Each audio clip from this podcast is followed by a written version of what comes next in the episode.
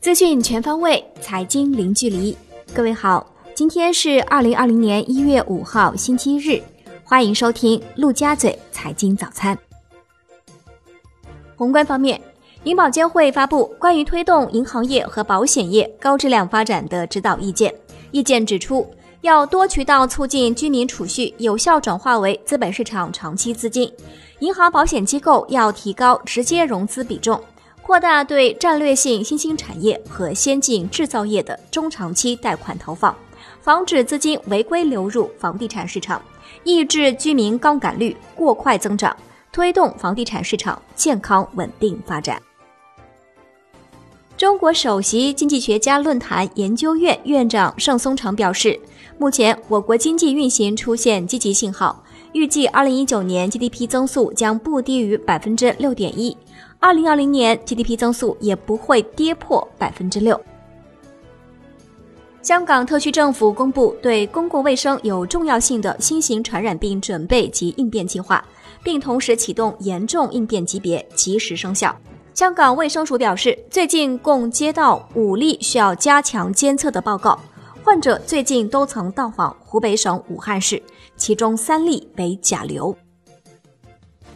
国内股市方面，中国上市公司协会会长宋志平表示，上市公司是推动可持续发展的领军团体，今年发布社会责任报告的上市公司有望超过一千家。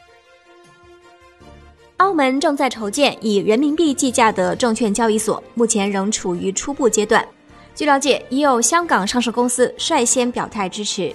有消息人士透露，上个月港灯电力投资的行政总裁尹志田曾致函澳门新任特首贺一诚。港灯行政总裁明确表示，如果澳门落实成立证券交易所，那么港灯将成为合适的在当地挂牌的企业。针对 A 股近期的行情，兴业证券首席策略分析师王德伦表示，当前金融、地产和高端制造业等板块的核心资产依旧被显著低估。展望2020年，低估值、高股息率的资产有望贡献超额收益。未来几年，低估值、高股息率的资产将享受估值溢价。金融方面，银保监会政策研究局巡视员叶燕飞表示。企业社会环境及治理责任领域，也就是 ESG 领域，是未来的大潮流。中国要以 ESG 构建金融市场核心竞争力，建立起行业的 ESG 标准，培育 ESG 评价机构，丰富 ESG 金融产品，促进 ESG 投融资。新华社报道。日前，广东省珠海警方侦破一起票面总金额逾三百五十亿元的新型假发票案，涉及假发票数量达到一百一十万余份，接受到假发票的客户共约有二十四点八万家，遍及全国三十个省份。景顺长城品质成长混合型证券投资基金一月三号成立，首期募资规模达到六十七点二二亿元。楼市方面。二零一九年，北京市以限地价、净房价的方式而建成的商品房大量入市，带动新房成交量上涨百分之五十七，而二手房成交量同比下降百分之五点五。北京楼市正在由卖方市场向买方市场转变。武汉市拟规范商品房预售规则，规则要求房地产开发企业申报新建商品房预售许可的最低规模不得小于一栋。不得分层分单元申报预售许可。二零一九年房企年终大考成绩已纷纷出炉，整体来看，行业增速放缓已成不争的事实。有数据显示，碧桂园和万科的增幅已经降低到个位数，绿地控股基本是零增长，而华夏幸福甚至是负增长。受此影响，千亿军团的扩容速度也在变慢。二零一八年，千亿房企新增了十三家，达到三十家，但到了二零一九年，数量大幅减少，只新增了五家。产业方面，中国肉类食品研究中心主任王守伟表示，人造肉是未来食品的标志性产品。有机构预测，到二零四零年，全国人造肉市场份额将达到百分之六十。目前，人造植物肉国标正在制定中，出台暂无时间表。上海证券报报道。根据相关渠道透露的消息，半个月前，银保监会财险部与人保、平安、太保、国寿、中华、大地、阳光、太平、天安和华安等十家财险公司开展车险集体监管谈话，定调2020年车险监管走向。触及红线的公司有可能会被叫停全国业务半年。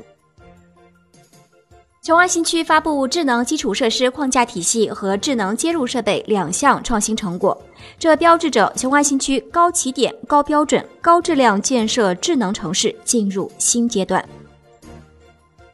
一月四号，在上海科创中心建设重要承载区的嘉定，集中签约了九十八个细分项目，主要分布于集成电路、物联网、新能源汽车及汽车智能化等新兴产业领域。总投资额达到三百四十亿元。新版房间空气调节器能效限定值及能效等级目前已通过国家标准化管理委员会审批，将于近日公告。这是一九八九年第一版能效标准发布以来的第七次发布与修订。该标准被称为迄今为止最严苛的能效标准。华为 P 四零系列手机已获得蓝牙认证。今年三月份将在法国巴黎发布。中国国家铁路集团有限公司董事长、党组书记陆东福表示，二零二零年国铁集团将确保投产新线四千公里以上，其中高铁有两千公里。首个国产 HPV 二价疫苗开始生产，预计今年五月扑向市场，二零二零年全年产能将达到八百万只左右。海外方面。在美军空袭伊拉克后，美国华盛顿进入戒备状态。美国众议院要求特朗普对伊拉克袭击做说明，并汇报下一步行动计划。以上就是今天陆家嘴财经早餐的全部内容，感谢您的收听，我是沈丽，下期节目我们再见。